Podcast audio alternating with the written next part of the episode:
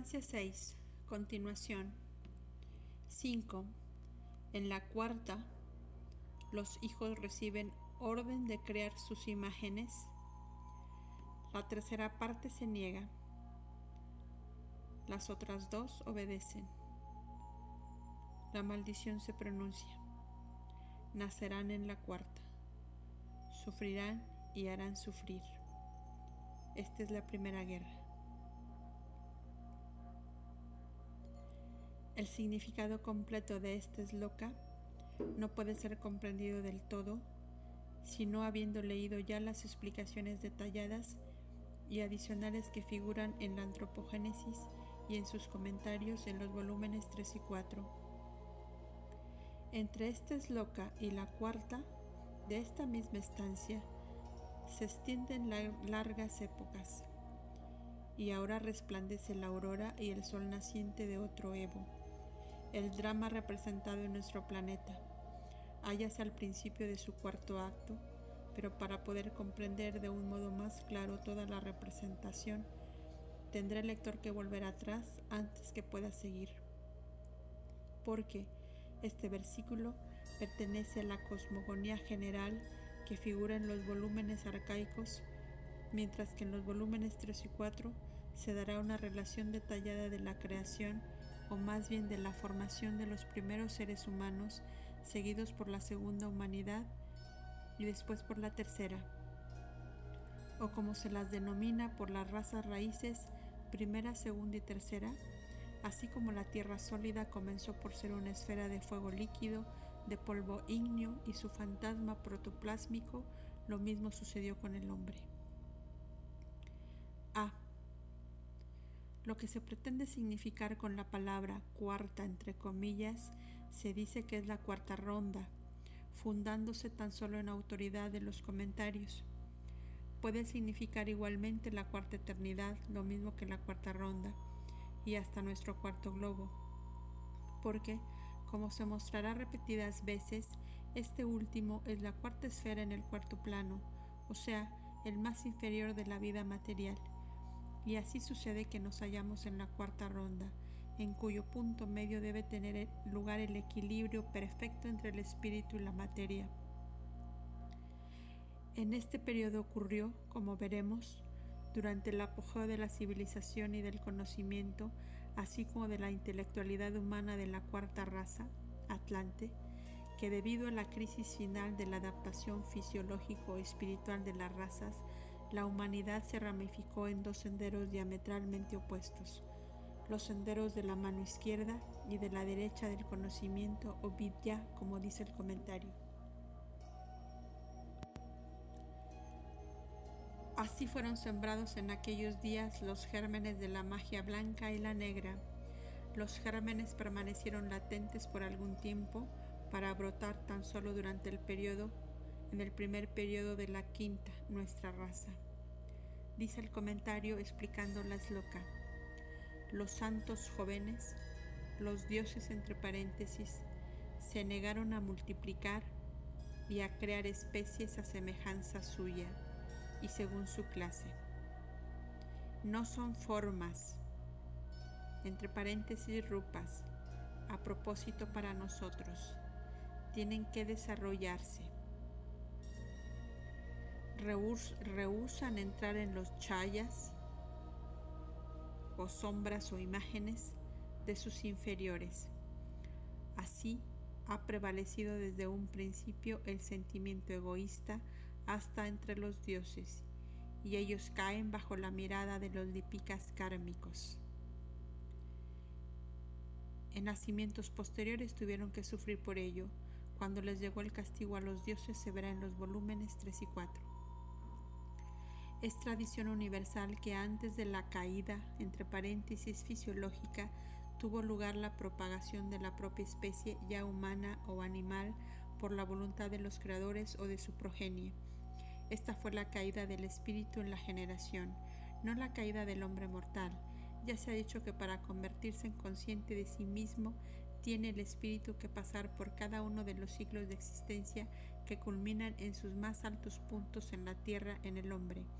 El espíritu per se es una abstracción inconsciente y negativa. Su pureza es inherente, no adquirida por el mérito. De aquí, como ya se ha dicho, que para convertirse en el más elevado Dian Chohan es necesario para cada ego alcanzar la plena conciencia como un ser humano, es decir, consciente que para nosotros se haya sintetizado en el hombre, al decir los cabalistas judíos que ningún espíritu puede pertenecer a la jerarquía divina a menos que Ruach, el espíritu, se haya unido a Nefesh, el alma viviente. No hacen más que repetir la enseñanza esotérica oriental. Un yani tiene que ser un alma buddhi. Una vez que el buddhimana se desliga de su, alma inmortal, de cual el buddhi es el vehículo, Atman pasa al no ser que es el absoluto ser. Esto significa que el estado puramente nirvánico es un retorno del espíritu hacia la abstracción ideal de la seidad que no posee relación ninguna con el plano en el cual nuestro universo está cumpliendo su ciclo. B.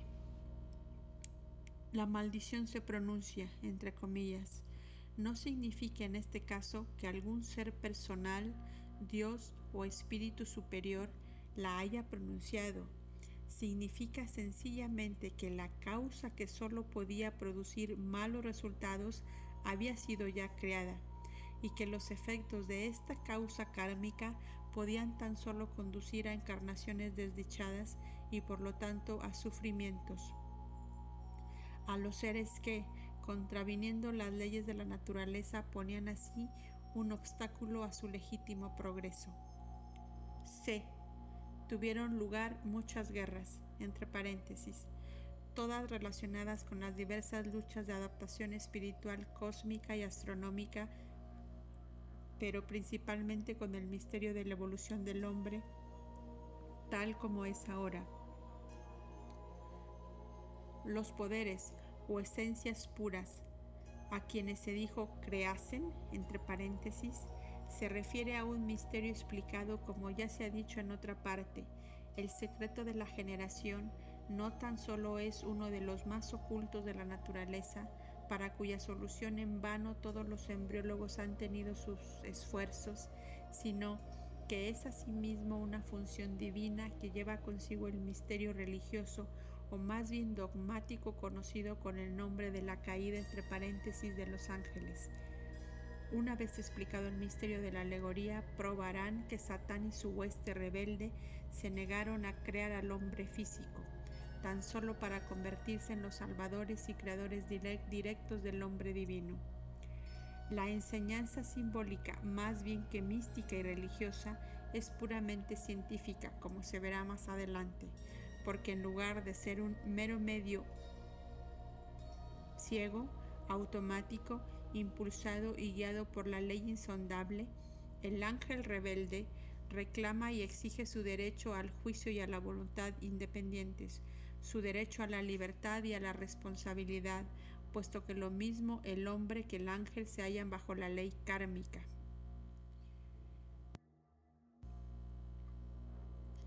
Explicando opiniones cabalísticas, el, autor de New Aspects of Life dice de los ángeles caídos que, según la enseñanza simbólica, el espíritu de simple agente funcional de Dios convirtióse en volitivo en su acción desarrollada y desenvolvente, y sustituyendo su propia voluntad con el deseo divino en lo que le concernía, cayó. De aquí que el reino de los espíritus y la acción espiritual que emanan y son producto de la evolución del espíritu estén fuera y en contraste y se hallen en contradicción con el reino de las almas y de la acción divina. Hasta aquí no hay duda que decir, hasta aquí no hay nada que decir, pero lo que pretende significar el autor al decir, cuando el hombre fue creado era humano en constitución, con afecciones humanas y esperanzas y aspiraciones humanas. Desde este estado cayó en el del bruto y el salvaje. Resulta diametralmente opuesto a nuestras enseñanzas orientales y aún a la idea cabalística en todo lo que se nos alcanza a comprenderla, y a la Biblia misma. Esto parece a manera del corporealismo y el substancialismo dando color a la filosofía positiva. Aunque es algo difícil llegar a, a estar seguro de lo que el autor quiere decir, una caída, sin embargo, entre paréntesis o abro paréntesis desde lo natural en lo sobrenatural y en lo animal, cierro paréntesis, significando por sobrenatural, en este caso el estado puramente espiritual, implica lo que nosotros sugerimos. En el Nuevo Testamento habla una de estas guerras así. Y hubo guerra en el cielo. Miguel y sus ángeles luchaban con el dragón, y luchaban el dragón y sus ángeles, y no prevalecieron. Y nunca más fue hallado su lugar en el cielo, y fue lanzado fuera el dragón, aquella antigua serpiente que se llama el diablo y Satán, y que engaña a todo el mundo. La versión cabalística de la misma historia figura en el Codex Nazareus, la escritura de los nazarenos, los verdaderos místicos cristianos de Juan el Bautista y de los iniciados de Cristos. Bajak Sibo, el padre de los genios, recibe la orden de fabricar criaturas, de crear, pero como permanece ignorante de Orcus, fracasa en su empresa y acude a Fetal, un espíritu todavía más puro, para que le ayude, el cual lo hace aún peor. Esta es una repetición del fracaso de los padres, los señores de luz, que fracasan unos tras otros. Citemos ahora de nuestros volúmenes primitivos. Entra entonces en el plano de la creación el espíritu, llamado de la tierra o el alma, psique, al cual Santiago denomina diabólico, la porción inferior del anima mundi o luz astral, Véase la conclusión de este loca. Entre los nazarenos y gnósticos este espíritu era femenino. Así, el espíritu de la tierra, percibiendo que por Fetargil, el hombre más nuevo, el último, el resplandor había cambiado, y que en lugar de resplandor existían degeneración y perjuicios, ella despierta a Caraptanos, que estaba loco y sin sentido ni juicio, y le dice, Levántate, mira, el esplendor, la luz del hombre novísimo Fetagil ha fracasado en producir o crear hombres. La disminución de este esplendor es visible. Levántate, ven con tu madre el espíritu y líbrate de los límites que te esclavizan y de aquellos más vastos que el mundo entero. Después de lo cual sigue la unión de la materia loca y ciega, guiada por las insinuaciones del espíritu, no el aliento divino, sino el espíritu astral, que por su doble esencia se haya ya manchado con la materia. Y habiendo sido aceptado el ofrecimiento de la Madre, el Espíritu concibe siete figuras, y los siete astros, planetas que representan también los siete pecados capitales, la producción de un alma astral separada de su origen divino, el espíritu de la materia, el demonio ciego de la concupiscencia. Viendo esto, extiende Fetagil su mano hacia el abismo de la materia y dice, exista la tierra lo mismo que ha existido la mansión de los poderes, y hundiendo sus manos en el, su mano en el caos que condensa, crea nuestro planeta. Entonces el códex pasa a decir como Bajak Sibo fue separado del espíritu y los genios o ángeles de los rebeldes, entonces Mano, el más grande, que reside con el supremo Ferjo, llama Kebar Ciro, conocido también con el nombre de Nebar, Labar, Bar, Lufin, timón y vid del alimento de la vida. Siendo él la tercera vida y compadeciéndose de los necios y rebeldes genios a causa de la magnitud de su ambición, dice, Señor de los genios, Aeones, mira lo que los genios, los ángeles rebeldes hacen y acerca de lo que se están consultando. Ellos dicen, Hagamos surgir al mundo y llamemos los poderes a la existencia. Los genios son los príncipes, principios, los hijos de la luz, pero tú eres el mensajero de vida. Y con objeto de contrarrestar la influencia de los siete principios mal dispuestos, la producción del espíritu que Sibo Kabar Sio, el poderoso Señor de esplendor, produce otras siete vidas, las virtudes cardinales que resplandecen en su propia forma y luz desde lo alto y resplandece así el equilibrio entre el bien y el mal, entre la luz y las tinieblas. Aquí se encuentra una repetición de los sistemas dualistas primitivos y alegóricos como el de Zoroastro, y se observa un germen de las religiones dualistas y dogmáticas del futuro, germen desarrollado como árbol tan frondoso en el cristianismo eclesiástico. Es ya el bosquejo de los dos supremos, Dios y Satán, pero en las estancias no existe semejante idea. La mayor parte de los cabalistas cristianos occidentales y sobre todo Eliphas Levi, en su deseo de reconciliar las ciencias ocultas con los dogmas de la Iglesia, han hecho todo cuanto han podido para convertir la luz astral, exclusiva y principalmente en el pleroma de los primitivos padres de la Iglesia, la residencia de la hueste de los ángeles caídos, de los arcontes y poderes, pero la luz astral aunque es tan solo el aspecto inferior de lo absoluto, es sin embargo dual, es el anima mundi y nunca debe ser considerada de otra manera, excepto cuando median propósitos cabalísticos. La diferencia que existe entre su luz y su fuego viviente siempre deben tenerla presente el vidente y el psíquico. El aspecto superior de esta luz, sin la cual solo se pueden producir criaturas de materia, es este fuego viviente y su séptimo principio.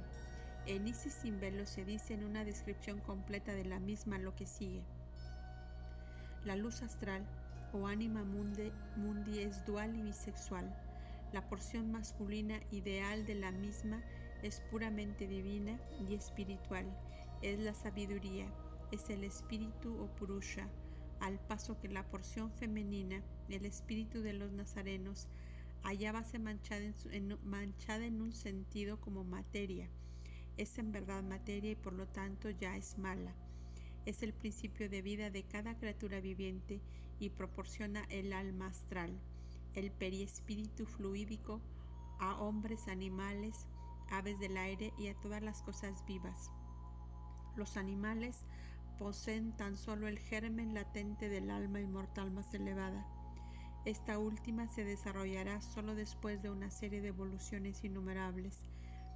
La doctrina de cuyas evoluciones se haya contenida en el axioma cabalístico, una piedra se convierte en una planta, una planta en un animal, un animal en un hombre, un hombre en un espíritu y el espíritu en Dios.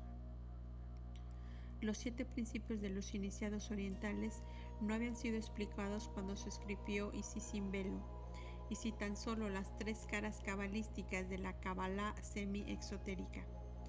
Pero estas contienen la descripción de la naturaleza mística del primer grupo de Jan Chohans en el régimen Ignus, la región y regla o gobierno del fuego, dividido en tres clases, sintetizadas por la primera, con la cual resultan cuatro o la tetractis, si se estudian los comentarios atentamente, se encontrará la misma progresión en las naturalezas angélicas, a saber, desde el estado pasivo descendiendo al activo, estando tan próximo el último de estos seres al elemento Ankara, la región o plano en que el reconocimiento de la propia individualidad o el sentimiento de yo soy yo comienza a definirse como los primeros se hallan próximos de la esencia no diferenciada.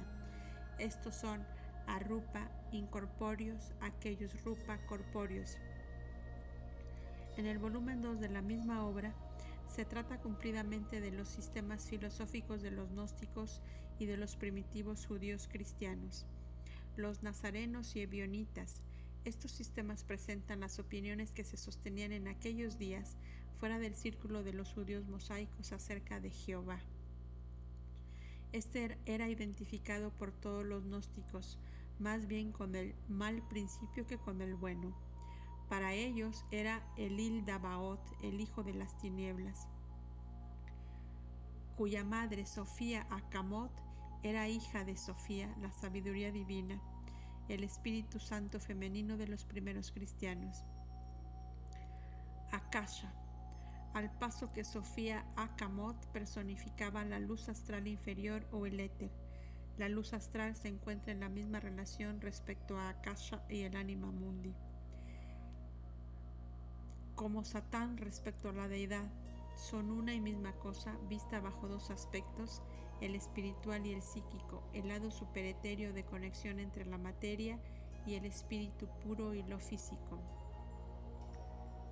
Hilda Baot, nombre compuesto de Hilda, niño, y Boad, este último, de un huevo y de un caos, vacío, desolación, o el niño nacido en el huevo del caos, lo mismo que Brahma o Jehová, es simplemente uno de los Elohims, los siete espíritus creadores, y uno de los Sefirots inferiores.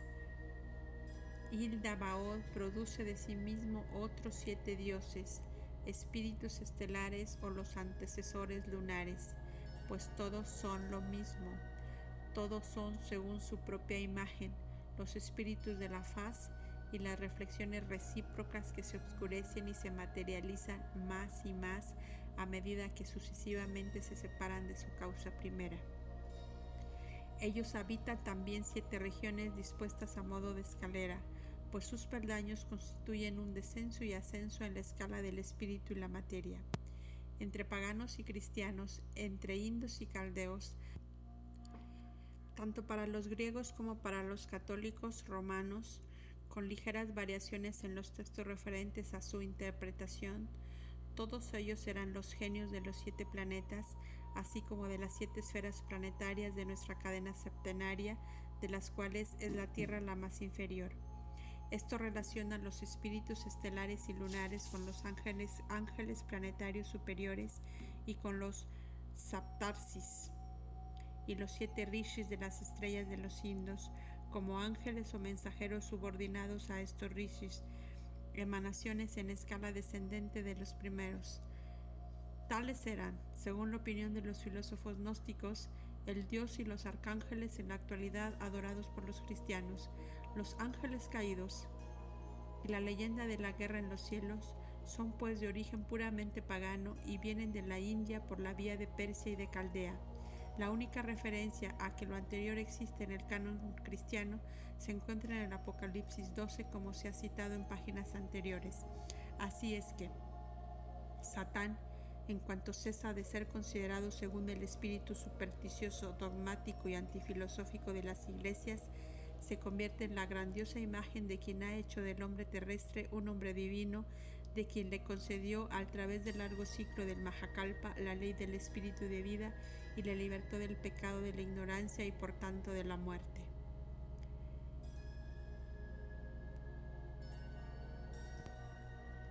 (6) Las ruedas más antiguas rodaban hacia abajo y hacia arriba. La hueva de la madre llenaba el todo. Hubo batallas reñidas entre los creadores y los destructores, y batallas reñidas por el espacio, apareciendo y reapareciendo la semilla continuamente. A. Habiendo concluido aquí ya con nuestras digresiones, que aun cuando interrumpan el curso de la narración son necesarias para la dilucidación del esquema completo, debemos volver una vez más a la cosmogonía, la frase ruedas más antiguas se refiere a los mundos o globos de nuestra cadena, tal como eran durante las rondas anteriores.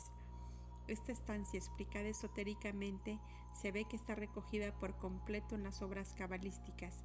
En ella se encontrará la historia de la evolución de los innumerables globos que se desenvuelven después de un pralaya periódico, reconstruidos bajo nuevas formas con materiales antiguos, los globos precedentes se desintegran y reaparecen transformados y perfeccionados para una nueva fase de vida. En la Cábala, los mundos son comparados a chispas que saltan bajo el martillo del gran arquitecto, la ley, la ley que rige a todos los creadores menores. El diagrama comparativo de esta página, diagrama 3, demuestra la identidad entre los dos sistemas, el cabalístico y el oriental. Los tres superiores son los tres planos de conciencia más elevados y en ambas escuelas tan solo se revelan y explican a los iniciados. Los cuatro de abajo representan los cuatro planos inferiores, siendo el más bajo de todos el nuestro, o sea, el universo visible. Estos siete planos corresponden a los siete estados de conciencia en el hombre. Él es el que tiene que poner a tono sus tres estados superiores con los tres planos superiores en el cosmos. Pero antes que pueda intentar hacerlo, tiene que despertar las tres sedes a la vida y a la actividad, y cuán pocos son capaces de alcanzar por sí mismos ni siquiera una comprensión superficial del alma vidya, el conocimiento espiritual, o sea, lo que los sufís llaman rohanel, rohani. B. Apareciendo y reapareciendo la semilla continuamente. Aquí semilla representa el germen del mundo, considerado por la ciencia como partículas materiales en una condición sumamente atenuada, pero en la física ocultista como partículas espirituales, o sea, materia suprasensible existente en estado de diferenciación primaria, para ver y apreciar la diferencia, el abismo inmenso que separa la materia terrestre de los grados más sutiles de la materia suprasensible.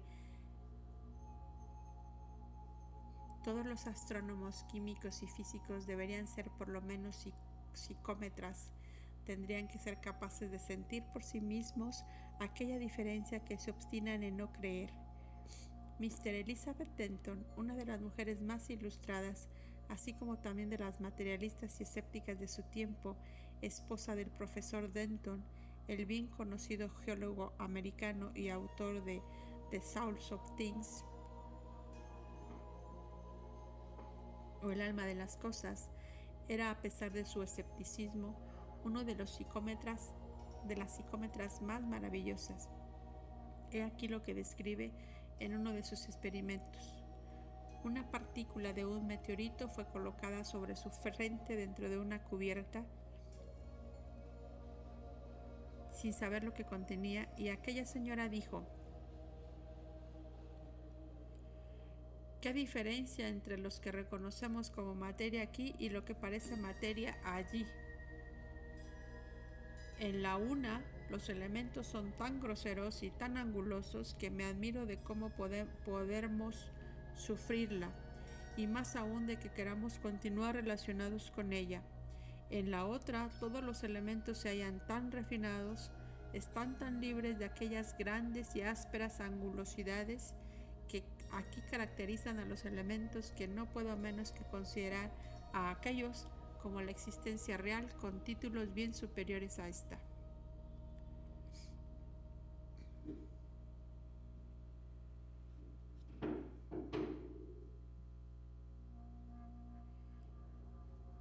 El arrupa o sin forma de donde la forma cesa de existir en el plano objetivo.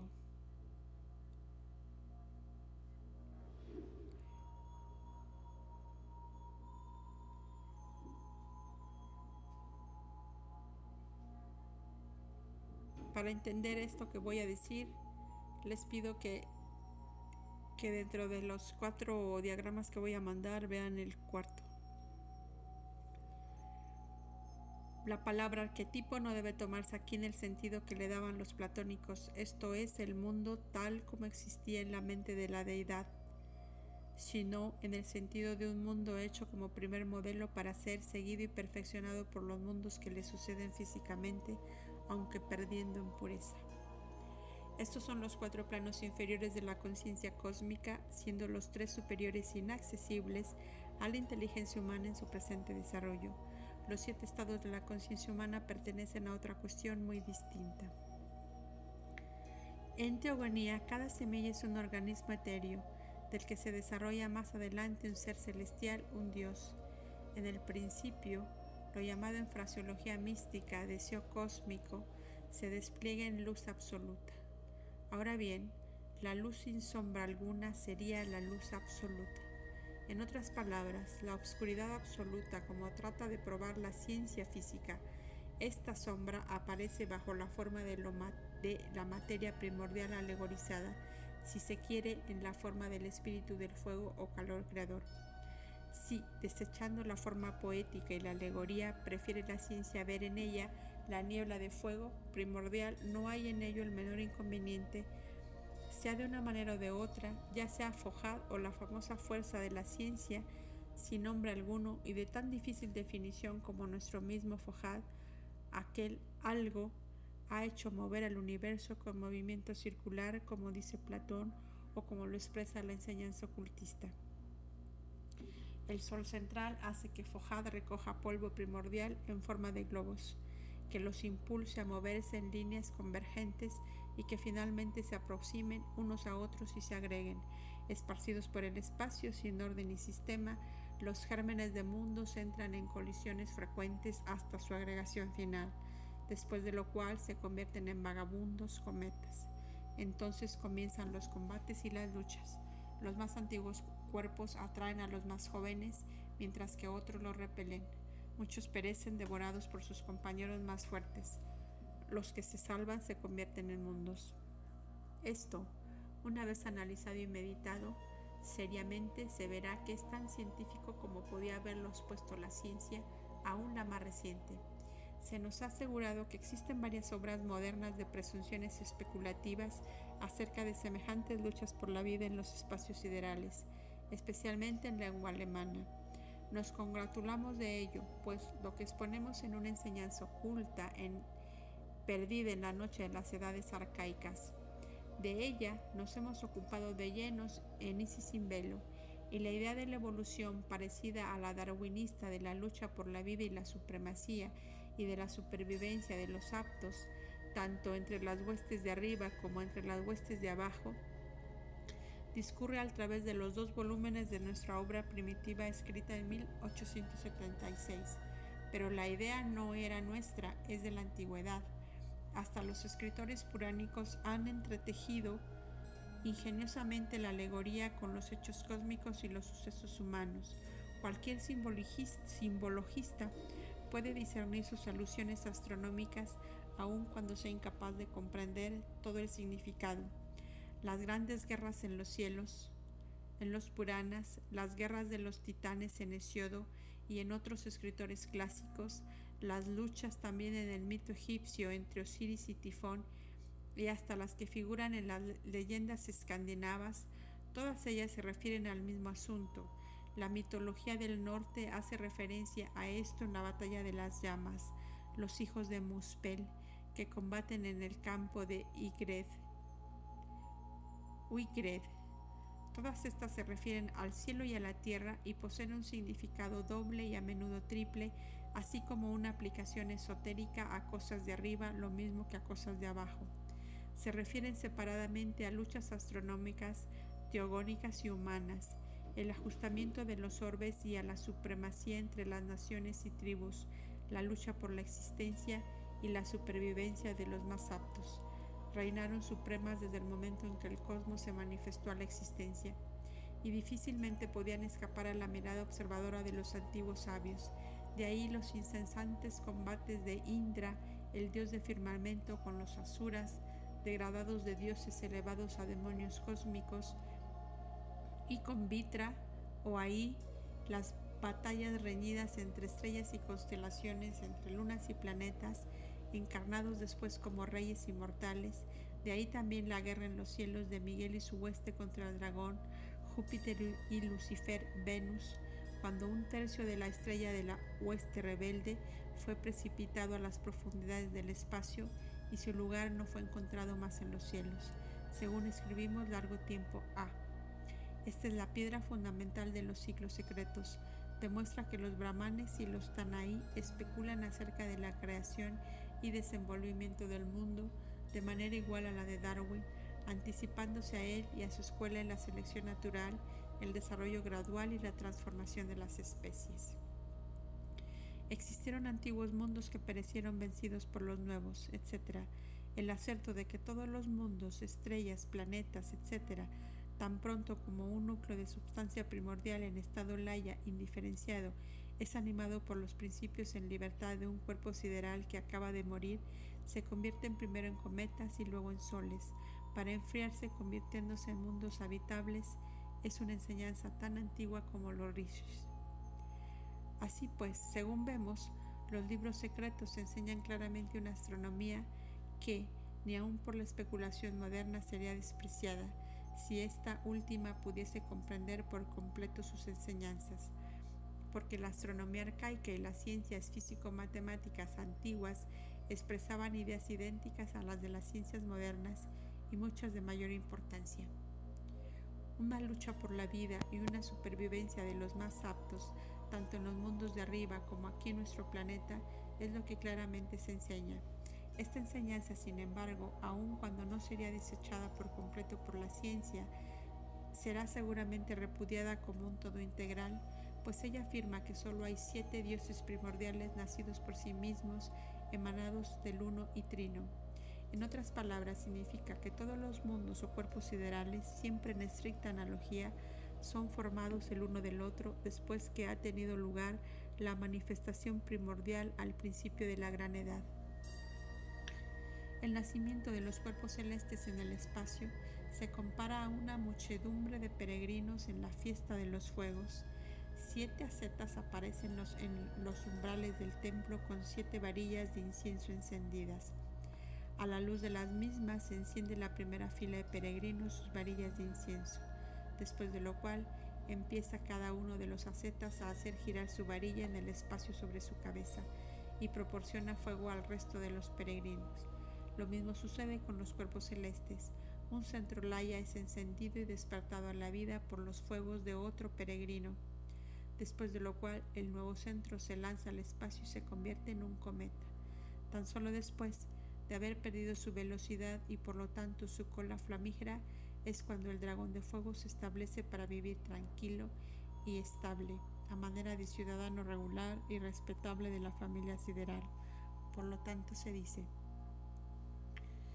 nacido en los abismos insondables del espacio, del elemento homogéneo llamado el alma del mundo, cada núcleo de materia cósmica, lanzado súbitamente a la existencia, comienza su vida bajo las circunstancias más hostiles.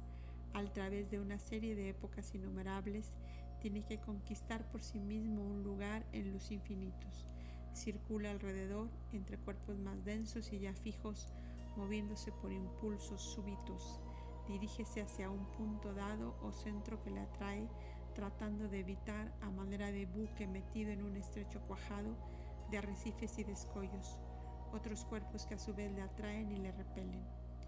Muchos perecen desintegrándose sus masas en el seno de otras más potentes y principalmente en las cimas insaciables de los soles diversos. Cuando nacen dentro de un sistema, los que se mueven más lentamente y son impelidos en una trayectoria elíptica están condenados a la aniquilación más pronto o más tarde.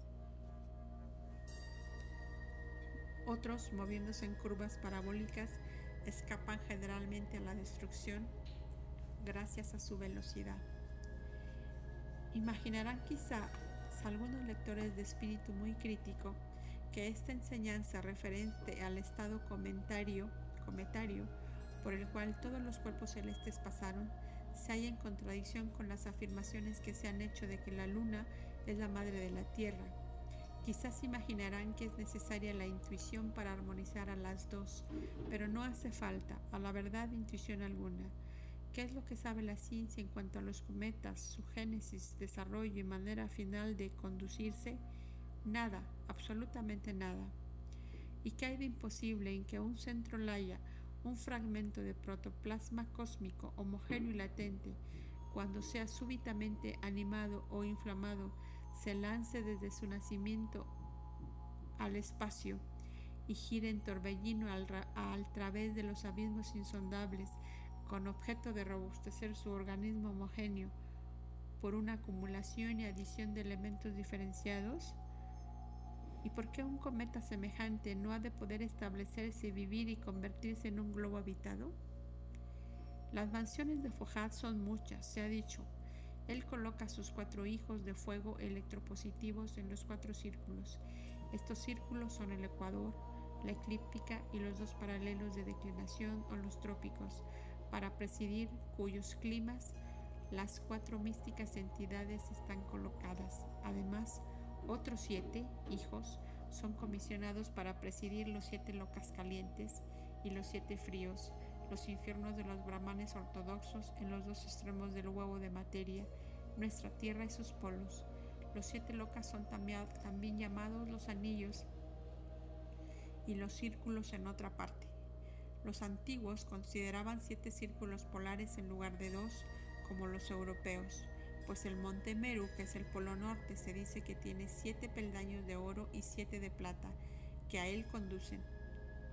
La extraña afirmación que figura en una de las estancias de que los cantos de Fujad y de sus hijos eran radiantes como la marea de mediodía y la luna combinadas, y la de que los cuatro hijos del cuádruple círculo del medio ven los cantos de su padre y oyen su radiación selénico solar, es explicada en el comentario con estas palabras.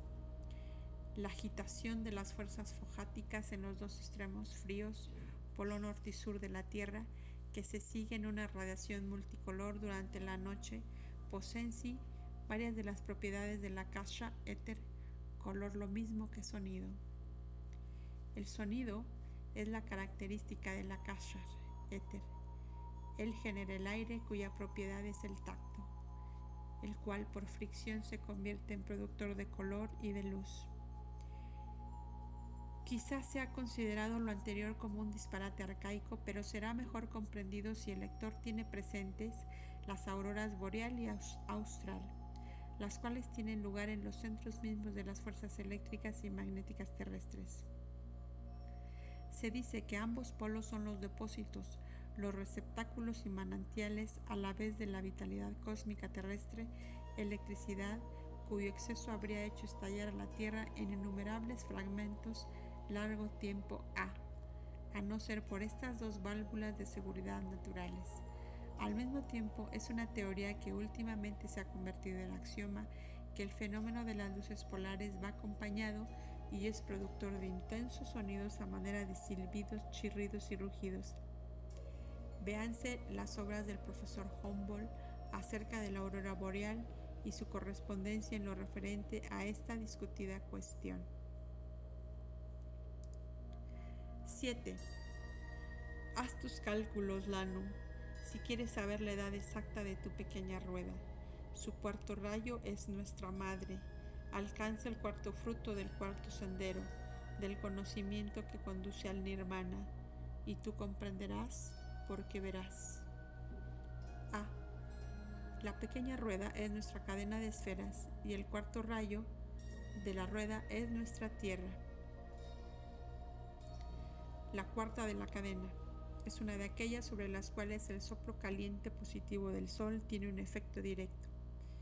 Las siete transformaciones fundamentales de los globos o esferas celestes, o más bien las de las partículas de materia que la constituyen, son descritas como sigue.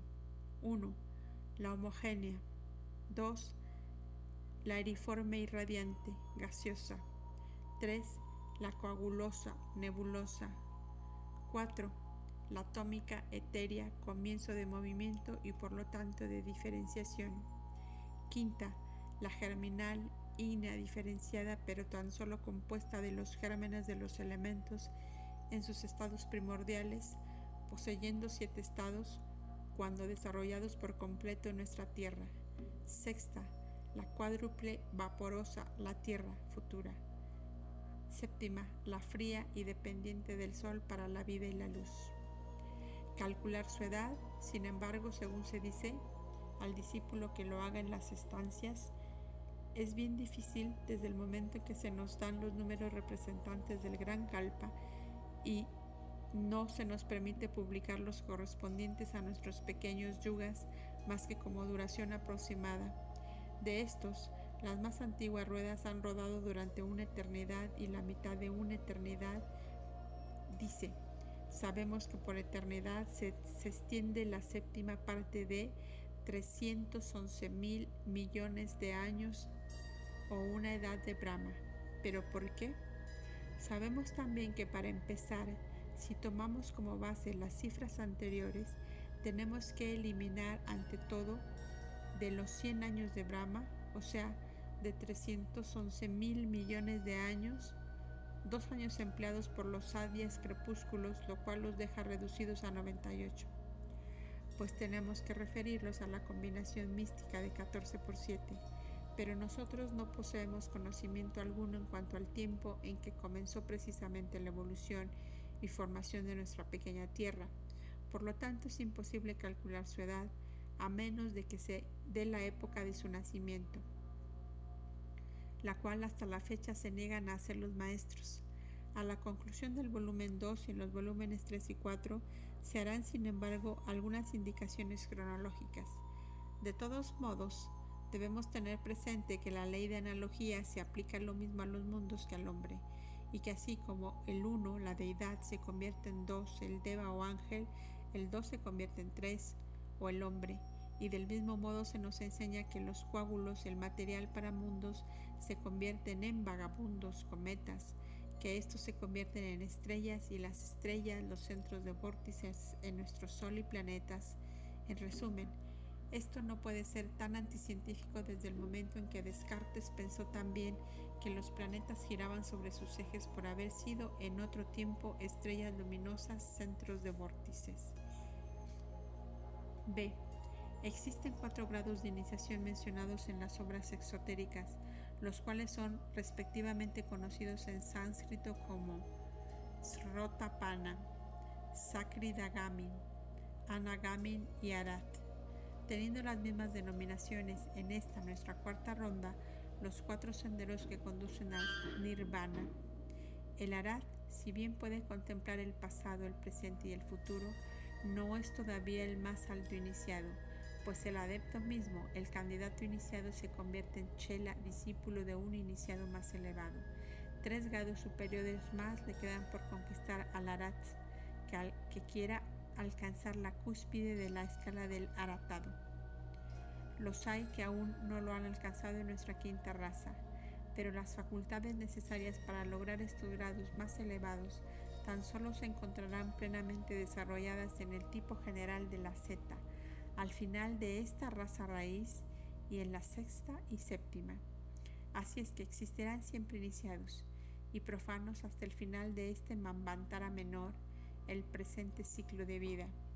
Los arats de la niebla de fuego, los del séptimo peldaño, hállanse tan solo a un paso de la raíz fundamental de su jerarquía, la más elevada que existe en la Tierra y en nuestra cadena terrestre.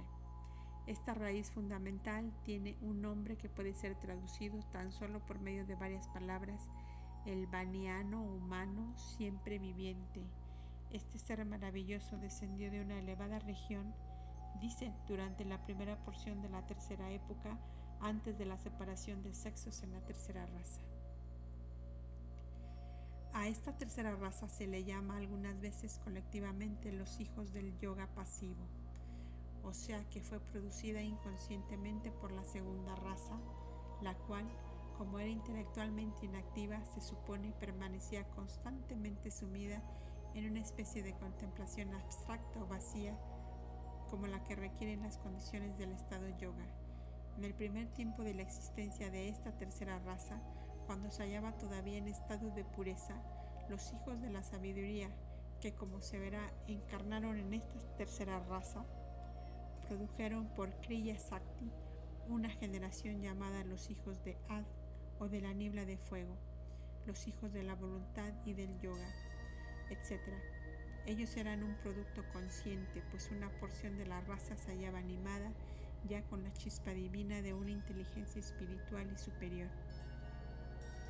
Esta generación no era una raza, era, al principio un ser maravilloso llamado el iniciador y después de él un grupo de seres semi-humanos, semidivinos, elegidos en la génesis arcaica con ciertos propósitos, se dice que en ellos se encarnaron los más elevados yanis, munis y rishis de mambantaras anteriores para formar el semillero de futuros adeptos humanos en esta tierra y durante el ciclo presente.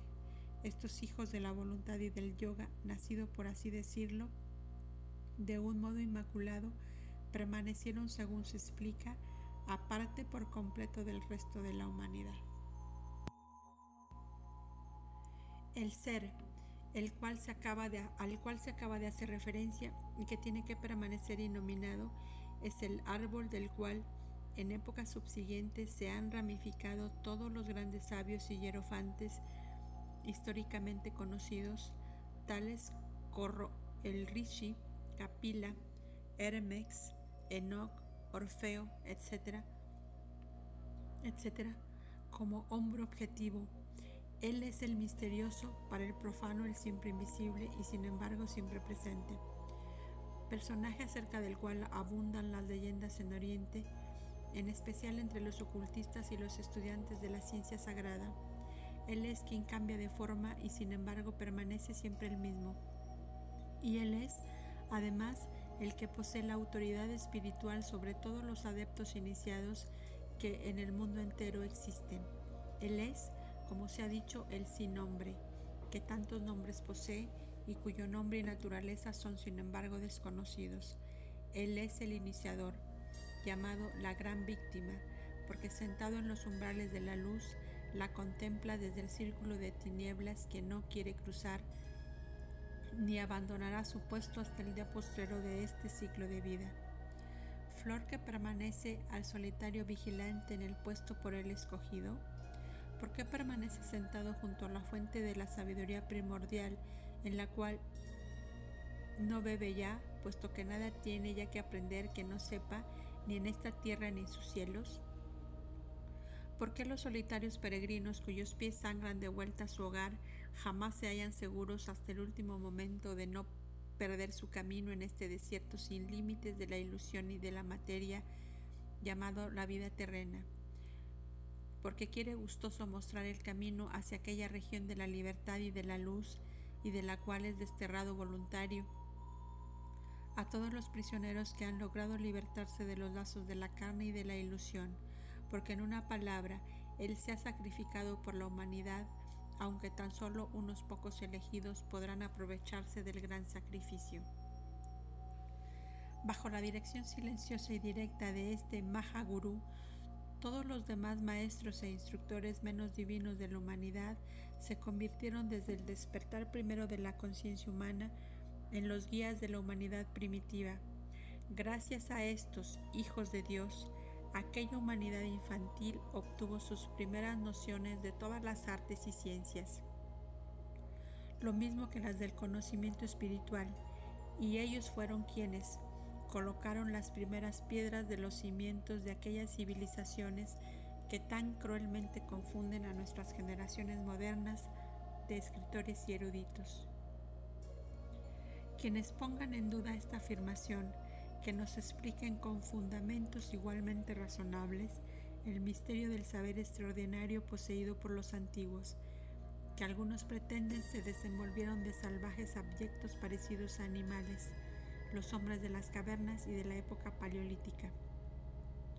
Diríjanse, por ejemplo, a obras tales como las de Vitruvio Publio, de la época de Augusto sobre arquitectura, en la cual las reglas de proporción son las enseñadas antiguamente en las iniciaciones, si quieren conocer el arte verdaderamente divino y comprender el profundo significado esotérico oculto en cada regla y ley de proporción. Ningún hombre descendiente de un habitante de las cavernas paleolíticas hubiera podido desarrollar por sí solo una ciencia semejante. Aún al través de milenios de evolución intelectual y pensante, fueron los discípulos de aquellos rishis y vedas encarnados, encarnados de la tercera raza raíz los que transmitieron su saber de una generación a otra a Egipto y a Grecia con su canon de proporción, en la actualidad perdida, así como los discípulos de los iniciados de la cuarta, los atlantes lo transmitieron a sus cíclopes, los hijos de los ciclos o del infinito, de quienes pasó el nombre a las generaciones posteriores de sacerdotes gnósticos. A causa, a causa, de la divina perfección de aquellas proporciones arquitectónicas, podían los antiguos construir esas maravillas de todas las épocas subsiguientes, sus templos, pirámides, santuarios subterráneos, cromlech, cairnis, altares, demostrando que poseían fuerzas y conocimiento en mecánica ante los cuales la ciencia moderna resulta juego de niños, y a cuyas obras esta misma ciencia se refiere denominándolas obras de gigantes con cien manos. Los arquitectos modernos puede que no hayan descuidado por completo aquellas reglas, pero les han añadido lo suficiente en cuanto a innovaciones empíricas para destruir aquellas proporciones justas. Vitruvio fue quien dio a la posteridad las reglas de construcción de los templos griegos erigidos a los dioses inmortales y, los diez libros de Marco Vitruvio Polio sobre arquitectura de uno que en resumen era un iniciado, puede ser tan solo estudiados esotéricamente. Los círculos druídicos, los dólmenes, los templos de la India, de Egipto y Grecia, las torres y las 127 ciudades que en Europa han encontrado como de origen ciclopio, el Instituto francés son todas obras de arquitectos sacerdotes iniciados, los descendientes de aquellos que en un principio fueron enseñados por los hijos de Dios y llamados con justicia los constructores. He aquí la apreciación de la posteridad sobre estos descendientes. No hacían uso de mortero ni de cemento ni de hierro, ni de acero para cortar las piedras, y sin embargo hállanse tan artificiosamente labradas que en muchos sitios se perciben muy difícilmente las junturas, a pesar de que muchas de las piedras, como en el Perú, tienen 38 pies de largo, 18 de ancho y 6 de espesor, habiéndolas en los muros de la fortaleza de Cusco todavía de mayor tamaño. Y también el pozo de Siena, construido hace 5.400 años, cuando aquel lugar se hallaba exactamente bajo el trópico, lo cual ha cesado ahora de suceder, estaba construido de tal modo que al mediodía, en el momento preciso del solsticio, se veía todo el disco del sol reflejado en su superficie, obra que la ciencia reunida de todos los astrónomos de Europa no sería jamás capaz de llevar a efecto. A pesar de que estas materias se hallan meramente apuntadas en Isis sin velo, no estará de más recordar al lector lo que se dice allí, referente a cierta isla sagrada en el Asia Central, e indicarle para mayores detalles el capítulo referente a los hijos de Dios y a la isla sagrada, agregada al volumen 3, estancia 9. Sin embargo, algunas explicaciones más aun cuando se den en forma fragmentaria, pueden ayudar al estudiante a percibir una vislumbre del misterio presente. Debemos, por lo menos en claras palabras, un detalle con referencia a estos misteriosos hijos de Dios. De ellos, de estos Brahmaputras, es de quienes los elevados villas, los brahmanes iniciados de la antigüedad, pretendían descender al paso que el moderno brahman quisiera hacer creer literalmente a las castas inferiores que ellos, los brahmanes, han procedido directamente de la boca de Brahma. Esta es la enseñanza esotérica, la cual añade, además, que si bien aquellos descendían espiritualmente, por supuesto, de los hijos de la voluntad y del yoga, se dividieron con el tiempo en opuestos sexos, como hicieron después sus mismos progenitores, creados por Kriya Sakti. Sin embargo, aún sus degenerados descendientes han conservado hasta el día presente veneración y respeto hacia la función procreadora que todavía miran como una ceremonia religiosa, mientras que las naciones más civilizadas la consideran como una función meramente animal. Compárense las opiniones y prácticas occidentales acerca de estas materias con las instituciones de Manu tocante a las leyes de Grihasta o vida matrimonial el verdadero Brahman es así en realidad aquel cuyos siete antepasados han bebido el zumo de la planta de la luna Soma y es un Trisuparna, puesto que ha comprendido el secreto de los Vedas. Y hasta hoy día, tales brahmanes saben que estando dormida la inteligencia física, psíquica y física de esta raza durante sus primeros tiempos y no estando todavía desarrollada su conciencia, sus concepciones espirituales hallábanse por completo desligadas de todo cuanto físicamente la rodeaba. Que el hombre divino habitaba en su forma animal, si bien humana, al exterior, y que, si existía instinto en él, ninguna conciencia de sí mismo venía a iluminar las tinieblas del quinto principio latente. Cuando los señores de la sabiduría, impulsados por la ley de evolución, infundieron en él la chispa de la conciencia, el primer sentimiento que se despertó a la vida y a la actividad fue el de solidaridad el de unidad con sus creadores espirituales, así como los sentimientos primeros del niño se dirigen a su madre y nodriza. Del mismo modo, las aspiraciones primeras de la conciencia al despertar en el hombre primitivo iban hacia aquellos cuyo elemento sentía dentro de sí mismo y que permanecían todavía fuera e independientes de él. La devoción brotó de aquel sentimiento y convirtióse en el móvil primero y principal de su naturaleza, pues es el único que es natural en su corazón y que es innato en él y que encontramos lo mismo en el niño humano que en el pequeñuelo del animal. Este sentimiento de aspiración instintiva e irresistible en el hombre primitivo lo describe Carlyle de un modo hermoso, podría decirse intuitivo. El gran corazón antiguo, cuán infantil en su sencillez, cuán varonil en su profundidad y solemnidad fervorosa. El cielo permanece sobre él donde quiera que vaya o esté en la tierra, haciendo de toda la tierra un templo místico para sí y de todos los asuntos terrestres una especie de culto. Fulgores de criaturas resplandecientes brillan en la luz del sol. Los ángeles todavía amparan llevando mensajes de Dios entre los hombres. La maravilla y el prodigio acompañan al hombre. Vive en un elemento de milagro, una gran ley de deber elevada como estos dos infinitos, el cielo y el infierno, empequeñeciendo, destruyendo todo lo demás, era una realidad y lo es. La vestidura es lo único que ha muerto.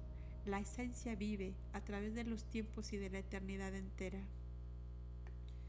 Vive, es innegable y se ha establecido con toda su potencia y energía indestructible en el corazón ario asiático, directamente de la tercera raza, por medio de sus primeros hijos nacidos de la mente, los frutos de Kriya Sakti, a medida que los tiempos han transcurrido, la raza santa de los iniciados ha producido, aunque solo muy rara vez y de época en época, semejantes criaturas perfectas, seres aparte interiormente, si bien en su exterior son lo mismo que quienes los han producido. Durante la infancia de la tercera raza primitiva, una criatura de más exaltada especie faltaba todavía y por lo tanto fue intentada consciente en sus pensamientos de más vasto pecho para el imperio hecha y propia para regir a las demás. Fue despertado a la existencia un vehículo perfecto dispuesto para la encarnación de habitantes de esferas más elevadas, quienes desde entonces establecieron su residencia en estas formas, nacidas de la voluntad espiritual y del poder natural y divino en el hombre. Era un hijo del espíritu puro, libre mentalmente de toda mezcla de elementos terrenos, su constitución física tan solo pertenecía al tiempo y a la vida, pues derivaba su inteligencia directamente de lo alto.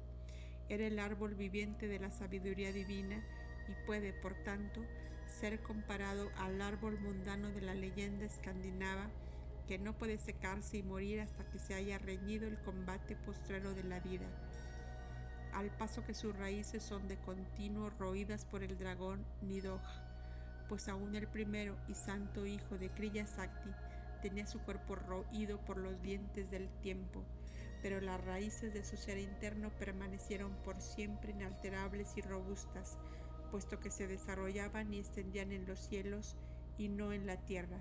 Él fue el primero del primero y la semilla de todos los demás. Hubo otros hijos de Kriya Sakti, producidos por un segundo esfuerzo espiritual, pero el primero ha permanecido hasta el día de hoy como germen del conocimiento divino, el uno y supremo entre los terrestres, hijos de la sabiduría. Acerca de este asunto no podemos decir más, excepto que en todas las épocas, sí hasta en la nuestra, han existido grandes inteligencias que han comprendido con exactitud el problema. ¿Cómo ha llegado nuestro cuerpo físico al estado de perfección en que se le encuentra ahora? Al través de millones de años de evolución, por supuesto, pero jamás por medio de o gracias a, a los animales como el materialismo enseña. Pues como dice Carlyle, la esencia de nuestro ser, el misterio en que nosotros mismos se llama yo, ah, qué palabras poseemos para cosas semejantes, es un hálito de los cielos, el más elevado de los seres que en el nombre en el hombre se revela. Este cuerpo, estas facultades, esta nuestra vida, ¿no es esto todo a manera de una vestidura para el iluminado? El hálito de los cielos, o más bien el soplo de vida llamado en la Biblia Nefesh, se halla en cada animal, en cada molécula animada y en cada átomo mineral, pero ninguno de estos tiene como el hombre conciencia de la naturaleza de la de aquel ser elevadísimo, como ninguno posee esa divina armonía en sus formas que el hombre tiene. Es como dice Novalis, y nadie lo ha expresado después mejor, según lo ha repetido Carlyle. Solo existe un templo en el universo, y es el cuerpo del hombre. Nada es más santo que aquella forma elevada. Tocamos el cielo cuando ponemos nuestras manos sobre un cuerpo humano. Esto suena a modo de mera figura de retórica, pero no es así. Si en ello se piensa bien, se verá que es un hecho científico, la expresión de la verdad precisa de la cosa. Somos el milagro de los milagros, el gran misterio inescrutable.